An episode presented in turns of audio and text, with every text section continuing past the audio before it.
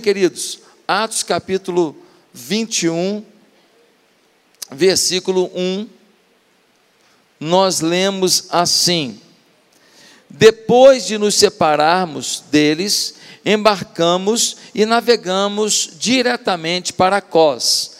No dia seguinte, fomos para Rhodes e dali até Pátara, encontrando um navio que ia fazer a travessia para a Fenícia. Embarcamos nele e partimos. Depois de avistarmos Chipre e seguirmos rumo sul, navegamos para a Síria. Desembarcamos em Tiro, onde nosso navio deveria deixar sua carga. Encontrando, encontrando os discípulos dali, ficamos com eles sete dias. Eles, pelo Espírito, recomendavam a Paulo que não fosse a Jerusalém.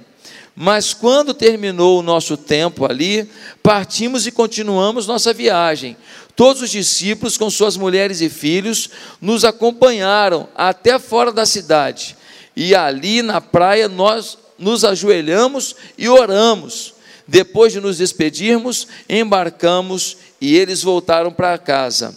Demos prosseguimento à nossa viagem, partindo de Tiro, aportamos em Ptolemaida, onde saudamos os irmãos e passamos um dia com eles. Partindo no dia seguinte, chegamos a Cesareia e ficamos na casa de Filipe, o evangelista, um dos sete. Ele tinha quatro filhas virgens que profetizavam.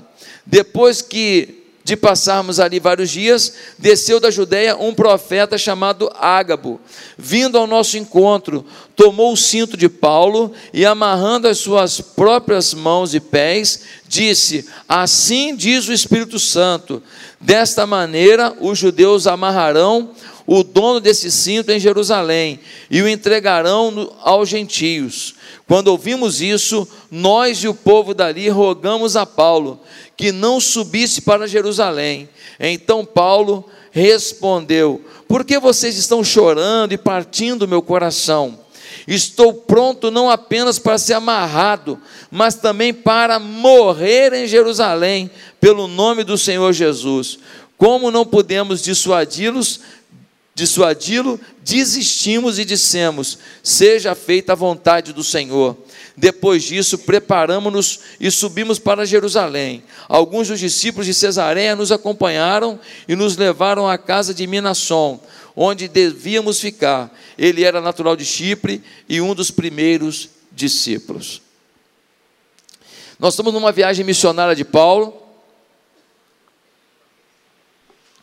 E nós temos aqui um momento muito interessante. Paulo, ele está a caminho de Jerusalém, e lá em Jerusalém vai acontecer a festa de Pentecostes. No capítulo 20, ele se despediu dos líderes da igreja de Éfeso no encontro que ele teve na cidade de Mileto. Agora Paulo está seguindo viagem e o navio para em Tiro para desembarcar algumas, algumas cargas. Ali ele se encontra com os irmãos e fica com os irmãos por sete dias.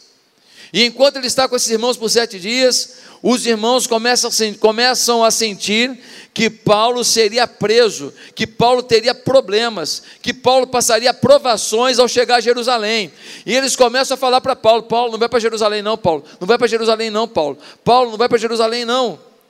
E Paulo diz: gente, eu tenho que ir. Ele continua seguindo viagem. Ele chega então a uma cidade aonde ele vai desembarcar e ficar um tempo com Filipe o evangelista.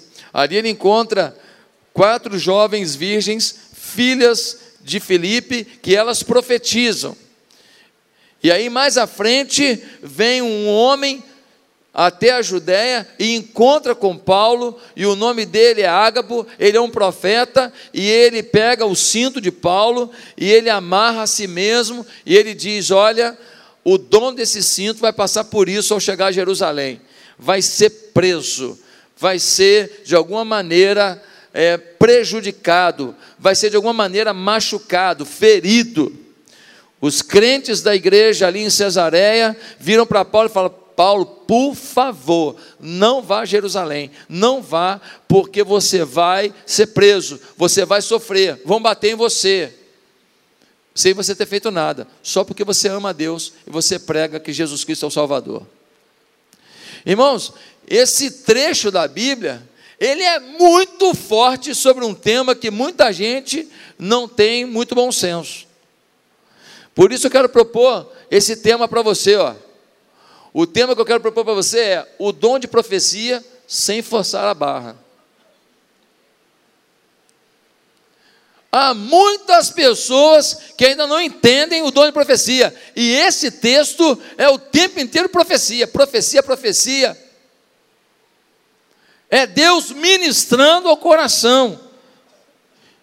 E eu quero ler com você o versículo 4, porque no versículo 4 vai dizer uma coisa muito forte.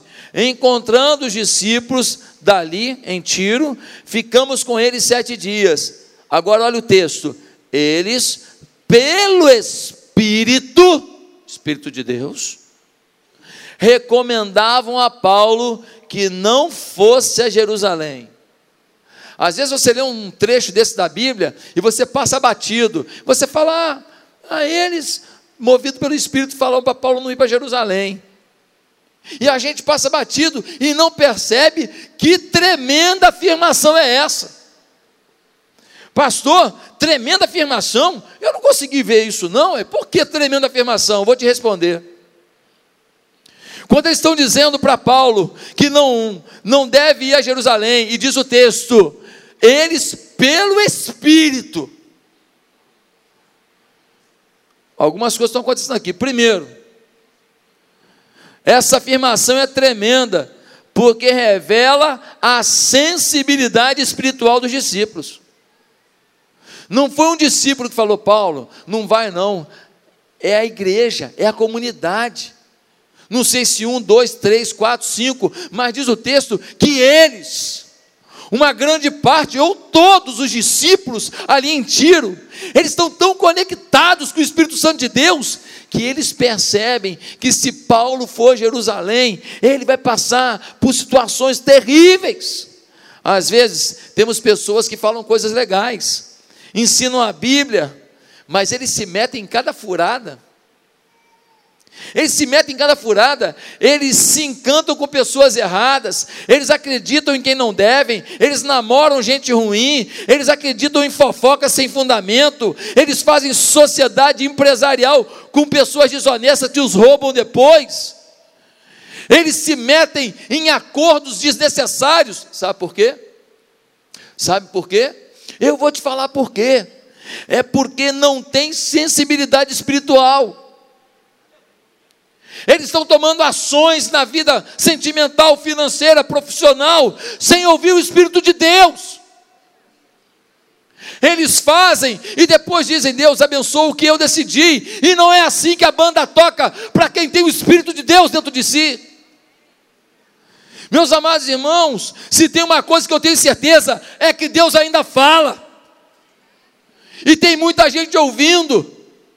E uma das minhas lutas tem sido: Deus, me dirige. Eu já pedi oração todo dia, meio-dia. Se você não botou seu celular, bote, porque eu tenho que tomar uma decisão muito forte com a liderança da igreja em breve, muito forte, o rumo da igreja daqui para frente. Eu preciso ouvir o Espírito Santo de Deus, a voz de Deus. Se eu decidir por mim mesmo, eu prejudico milhares de pessoas com uma decisão. Eu preciso ouvir a voz de Deus. Você também precisa. Seu celular é incrível, não é? Seu celular, seu smartphone, ele ele é incrível. Ele passa num lugar, aí ele avisa para você assim: tem um Wi-Fi aqui. Sim ou não? Ele avisa.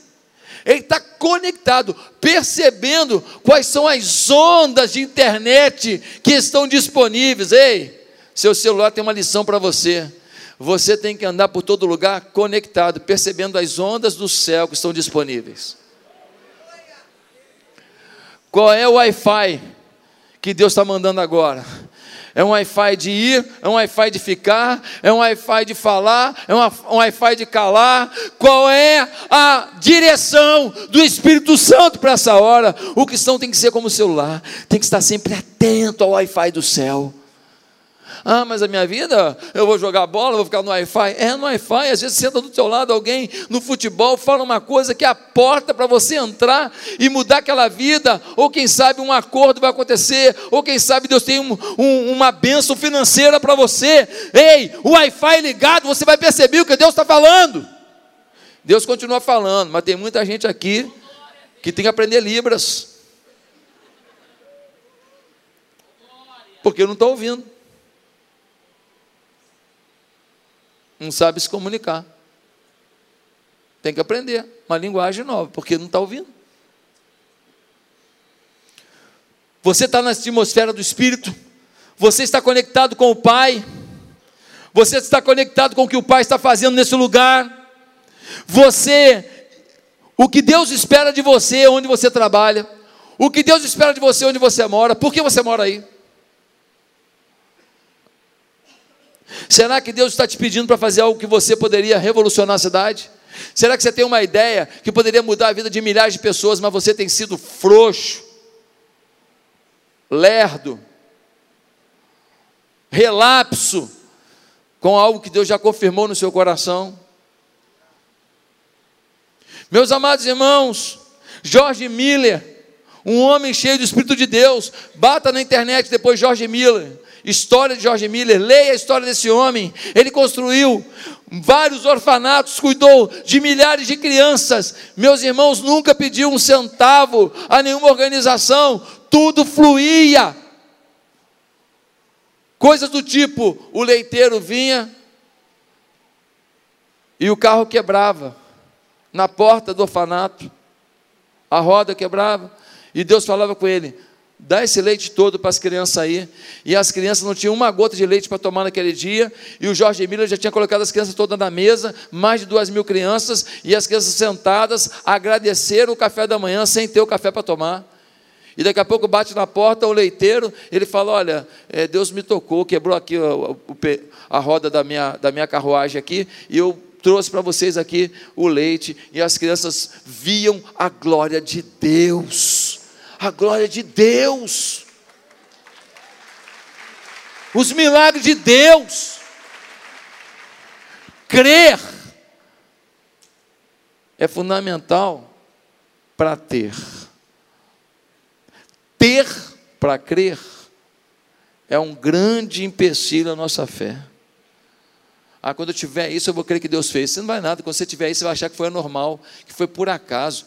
Quando você toma posse sem ter, é que você começa a acreditar que Deus funciona na sua história. Mas ele diz, mas o texto diz: eles, pelo Espírito, recomendavam a Paulo que não fosse a Jerusalém. Porque essa informação é tremenda.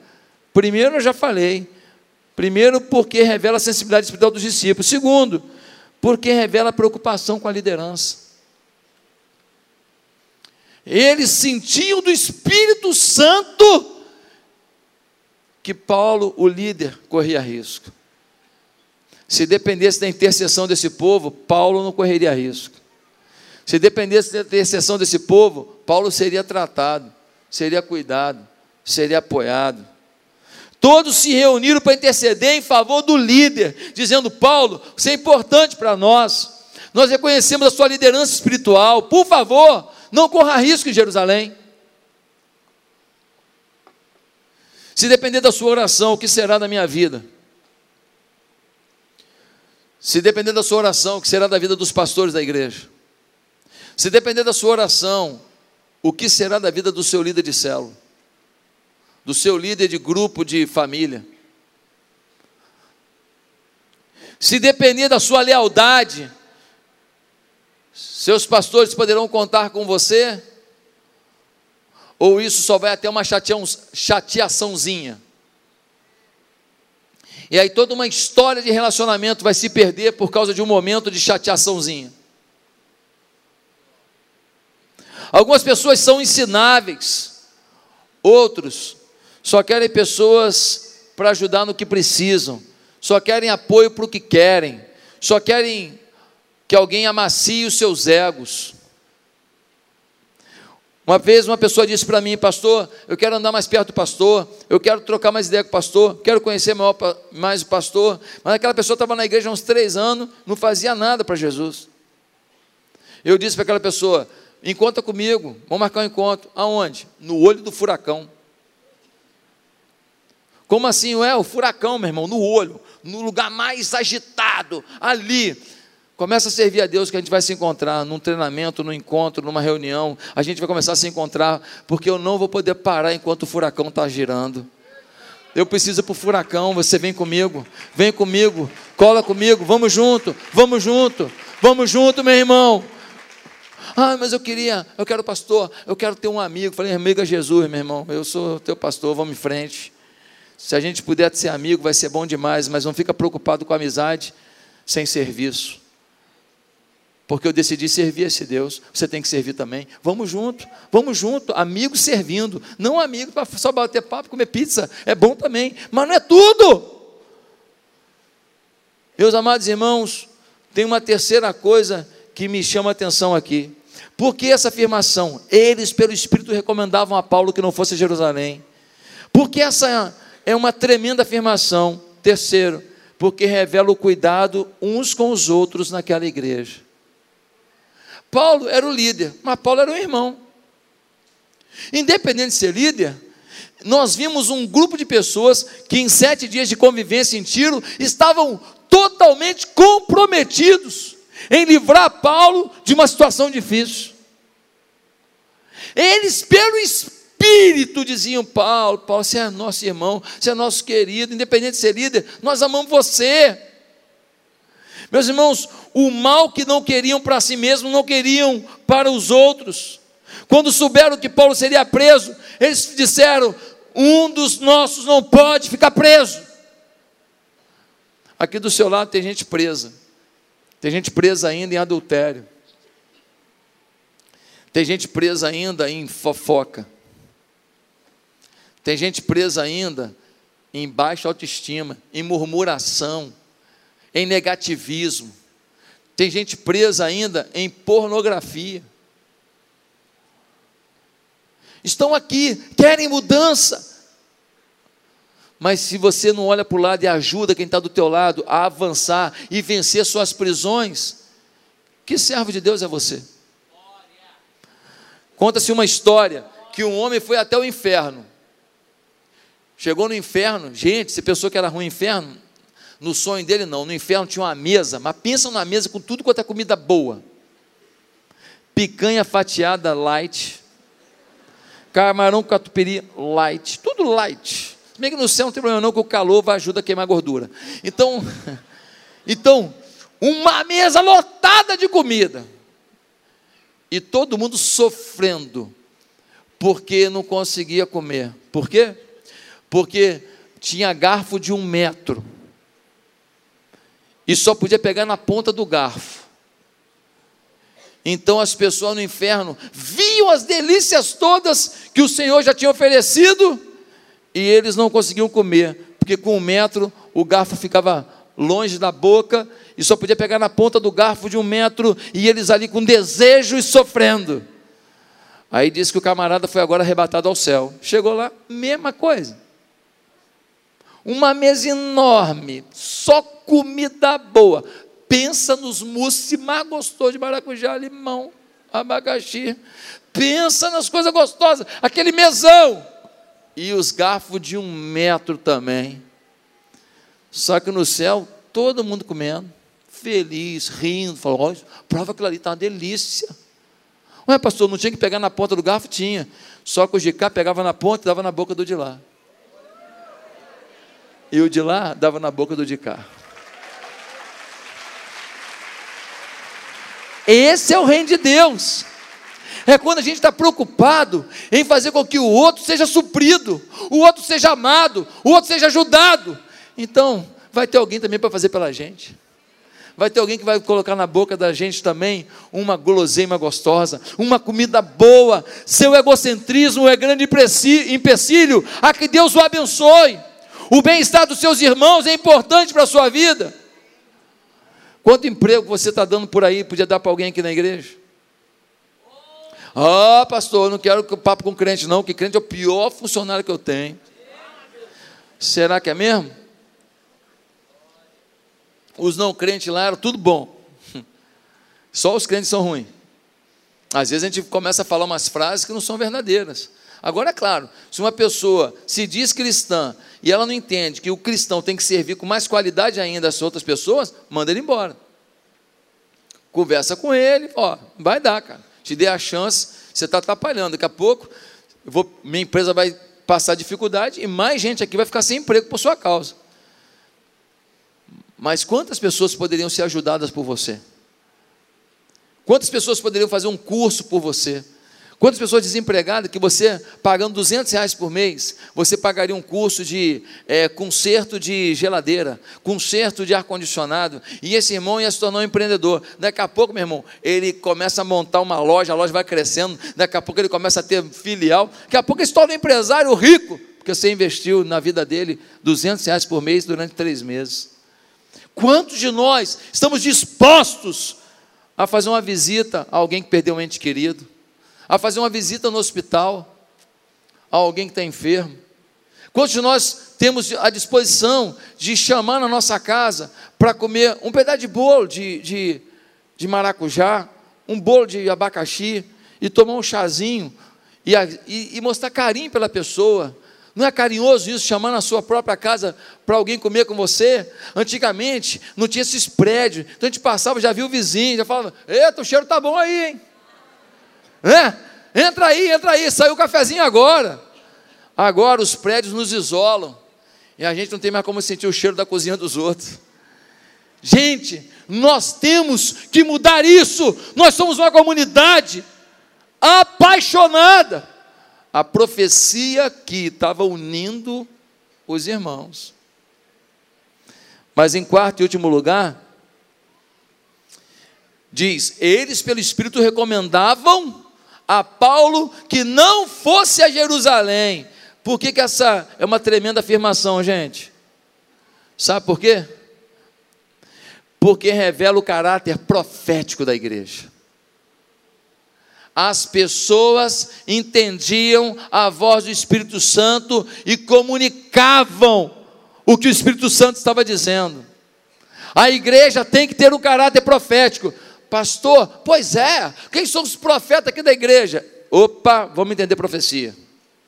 1 Coríntios capítulo 14, versículo 3, define profecia. Diz: Porque o que profetiza, ele fala para promover edificação, exortação e consolação na vida de outrem.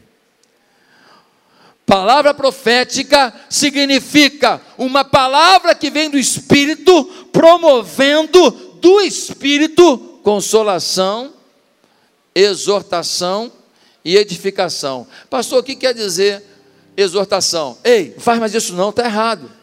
O que, que é consolação? Fica assim não, teu Deus é contigo. Hoje está ruim, amanhã pode ser tremendo o que Deus vai fazer. Vamos crer. E o que é edificação? É dizer, que lindo que você fez, parabéns, continue, não pare, Deus é contigo. Quando uma palavra vem da tua boca e promove isso na vida de alguém, uma palavra profética foi liberada. Pastor, mas não é futuro, não? Nem sempre. Mas pode ser futuro? Pode. Pode ser futuro, pode. Pode ser assim: olha, Deus está me falando que é, se você for a Jerusalém, você pode ser preso lá. É o futuro. Ela está promovendo o que em Paulo? Está promovendo a ele uma orientação, está promovendo na vida dele uma direção, está esclarecendo para ele alguma situação para que ele se sinta consolado diante do que vai acontecer, porque vai acontecer e ele não achar que são os homens que estão fazendo isso com ele, ele saber que o Espírito de Deus permite que aquilo aconteça. Meus amados irmãos, não é sempre falar o futuro, mas é entregar uma palavra que venha edificar, consolar, exortar. E eu queria dizer para você: o caráter profético continua disponível, mas precisa ser sem forçação de barra. Você pode ser boca de Deus ainda hoje, mas sem forçação de barra. Meus amados, temos que entender como lidar com as profecias, para não forçar barra, para dizer que é profecia o que não é. Eu já vi gente em depressão por causa de profecia mentirosa. Eu já vi casamento acabar por causa de profecia mentirosa. Eu já vi gente casar e depois olha para a mulher e fala: Eu não queria esse negócio para mim, não. Eu não queria, não. Mas por que você casou? Ah, porque foi uma profecia. Entregaram, falaram: é, Deus manda dizer que essa é a mulher da tua vida. Pois é, pastor. Essa, essa não está sendo a mulher da minha vida. Meus amados irmãos, o que devemos saber sobre as profecias? Como elas são? Eu não quero fazer um tratado profético aqui hoje, não, mas eu quero esclarecer pontos básicos, pilares, para que Deus toque na sua vida, para que você seja cheio do Espírito Santo, para que você seja a voz profética, e mais que isso, para que você ouça a voz profética. Você fala, e você ouve. O irmão precisa ouvir também e falar, né, irmão? Glória a Deus por isso. Nós precisamos ouvir e falar. Meus amados irmãos, o que devemos saber sobre as profecias que Deus quer nos dar e nos usar para passar aos outros? Primeiro, Deus normalmente não vai usar pessoas que estão vivendo em pecado. Normalmente. Pastor, mas Deus usou uma mula. Pois é, usa mula, usa gente que está em pecado, pode usar quem quiser. Se Deus quiser mandar um recado através do marmulambo dos corações, Ele manda. Ele é Deus. Mas normalmente, quem vai ter um dom profético, não uma experiência de recado ampassant, é quem está vivendo uma vida limpa. Pastor, por que você diz isso? Porque no versículo 9 diz assim: Filipe tinha quatro filhas virgens que profetizavam. Pastor, uma mulher casada não pode profetizar? Não pode. Mas essas aqui eram virgens. Por que, que ele cita isso? Ele cita que essas mulheres solteiras não estavam vivendo uma vida errada. Ele está dizendo que as jovens solteiras aqui estavam se guardando que essas jovens solteiras, elas viviam de forma pura, que elas não deixavam ninguém atravessar um limite do respeito ao corpo que Deus lhes deu. E elas profetizavam, ou seja, não tem que ser uma irmã de coque, uma irmã de 500 anos de igreja, para poder ser uma mulher de, de proclamação. Não, uma jovem, bonitinha, legal, mas cheia de Deus, é voz profética, mas ela tem que ser virgem. Ou seja, se não é mais virgem, já pediu perdão e agora vive a virgindade do coração, a simplicidade, a humildade, o quebrantamento. Deus não está preocupado com o que você fez, Ele perdoa, mas você tem que zerar esse negócio e viver uma nova vida. Ah, não, tem gente querendo ser voz profética que não quer mudar de vida entrega a revelação para todo mundo, mas é agressivo com os outros, é vaidoso. Ah, eu tenho dom, Deus está me usando demais. Pelo amor de Deus, desfile de vaidade não combina com voz profética. A voz profética normalmente vem de gente que está vivendo longe do pecado. Essa é a regra. Olha como esse texto é rico. Uma das formas de saber se uma palavra, um conselho é de Deus é olhe para a vida de quem entrega. Fala mal da liderança? Vive de fofoca? Vive de, de mimimi? E depois quer bancar o, o profeta? Ei, ei, ei, tem uma coisa que não está batendo, não. Tem uma coisa que não está legal. Porque quem é voz de Deus, quem é voz profética, tem que estar vivendo em muita humildade, muito quebrantamento, muito leal, muita lealdade, em nome de Jesus, amém? Em segundo lugar, a gente aprende que a profecia sempre é confirmada no coração de quem busca a Deus. Olha o versículo 10. No versículo 10 a gente lê: Depois que passamos vários dias, desceu da Judéia um profeta chamado Ágabo vindo ao nosso encontro, tomou o cinto de Paulo e amarrando as suas próprias mãos e pés, disse: Assim diz o Espírito, desta maneira os judeus amarrarão o dono desse cinto em Jerusalém e o entregarão aos gentios. Olha só, apareceu um profeta dizendo: Olha, o cara que eu estou amarrando as mãos aqui, o dono desse cinto, que era o cinto de Paulo, se ele for para Jerusalém, vai ser preso assim. Deixa eu te perguntar uma coisa. Essa profecia, Paulo acreditou porque Ágapo falou? Não. Ele acreditou porque no coração dele foi confirmado o que Ágapo falou. Tem diferença, quem está me entendendo? Uma coisa é eu acreditar na profecia, outra coisa é eu acreditar no que Deus confirmou no meu coração do que foi dito na profecia. Pastor, por que está dizendo isso? Porque no capítulo 20, versículo 22, a gente lê assim: agora, Paulo falando, Atos 20, 22. Agora, compelido pelo Espírito, estou indo para Jerusalém, sem saber o que me acontecerá ali. Só sei que em todas as cidades o Espírito Santo me avisa que prisões e sofrimentos me esperam. Quando Ágabo falou, confirmou que Paulo já tinha sentido. Às vezes você sente e uma palavra confirma. Às vezes uma palavra é dita e depois você vai sentir. Mas as duas coisas têm que caminhar juntas. Se você vai por caminho de profeta, dizendo faz isso, faz aquilo, e você vai só obedecendo, você não tem um profeta na sua vida, você tem um cartomante gospel, você tem um guru, você tem um feiticeiro.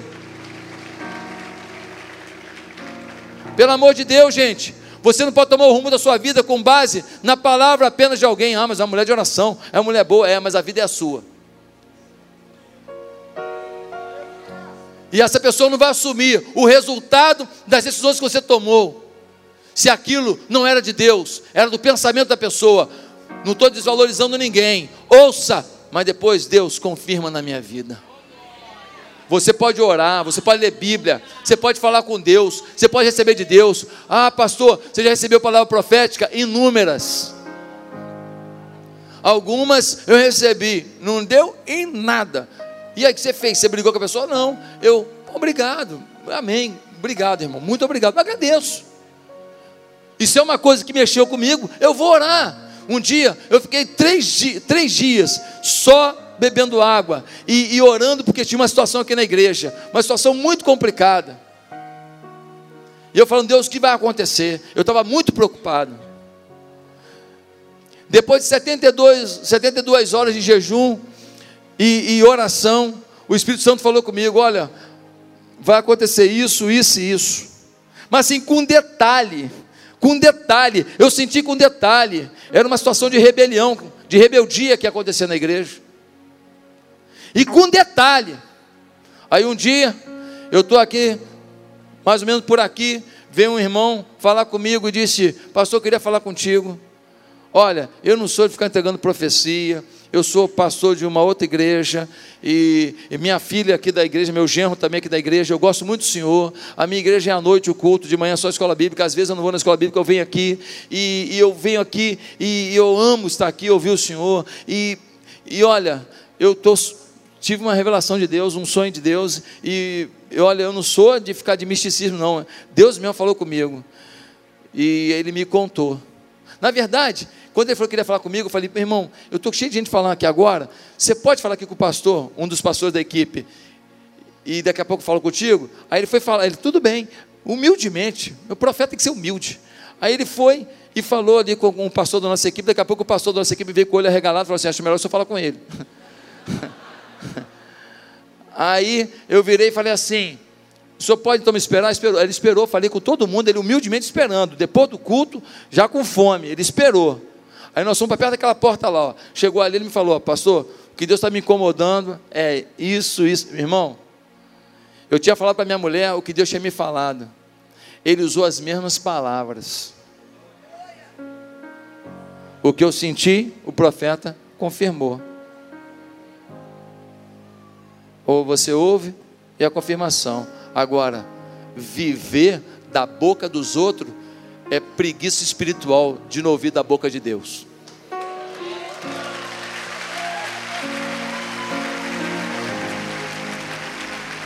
Você precisa ouvir a voz de Deus. Você precisa de intimidade com Deus. O caráter profético está sobre a igreja. Deus usa a tua boca. Mas você tem que estar sintonizado com o céu. Mas em terceiro e último lugar, com, com relação à profecia, é preciso entender a direção de Deus para uma profecia de edificação, exortação e consolação. A profecia não significa ainda a direção a tomar pode ser só uma informação, e você vai ter que decidir. Eles falaram para Paulo: Paulo, se você for para Jerusalém, vai ser preso. Eu pergunto: qual a interpretação que você ia dar para isso? Paulo, não vá para Jerusalém. Não vá, porque você vai ser preso. Mas o que o Espírito falou para Paulo foi: vá para Jerusalém. Já está sabendo que vai ser preso, está se preparando espiritualmente para isso, está agora se sentindo consolado pelo meu, pelo meu espírito, porque você sabe que não tem nada a ver com erro seu, você tem a ver com a história que eu estou escrevendo, tem a ver com a luta que eu estou empreendendo. Então você vai em paz. Quando te baterem, saiba que eu estarei do teu lado. Quando te machucarem, saiba que eu estarei do teu lado. Quando anunciarem alguma coisa contra você, saiba que eu estarei do teu lado. Meus amados irmãos, nós precisamos entender a voz de Deus diante da profecia. E quando a profecia chega, você toma uma decisão. E Paulo disse: Já estou sabendo o que vai acontecer, eu vou. Talvez alguém aqui fale: Eu quero ir para um país ou para um estado do Brasil plantar uma igreja. E o Espírito vai falar com você: Olha, vai ter um tempo difícil. No início não vai ter ninguém contigo. No início vai ser assim, assado. E você vai preparado. Quando vem o sofrimento, quando vem a dificuldade, quando você está meio sozinho, com saudade da família, o Espírito Santo está contigo ali e está te comunicando. Olha, eu te avisei, tá vendo? Estou contigo. E você fala, beleza, mas eu não vou sair do alvo. Eu não vou deixar de ir para minha Jerusalém. E Deus te abençoa. E derrama a sua glória sobre a sua vida. Querido, o dom da profecia é o dom mais importante da palavra. É a proclamação da verdade divina, mas sem forçar a barra. Sem pegar um estereótipo. Eu sou profeta. Ó, oh, eis que te digo, servo meu. Sua vida respalda o que você diz. Estamos mais preocupados com o que você vive do que com o que você fala. Mas se a sua vida respalda o que você diz, então você será instrumento profético de Deus para muitas pessoas.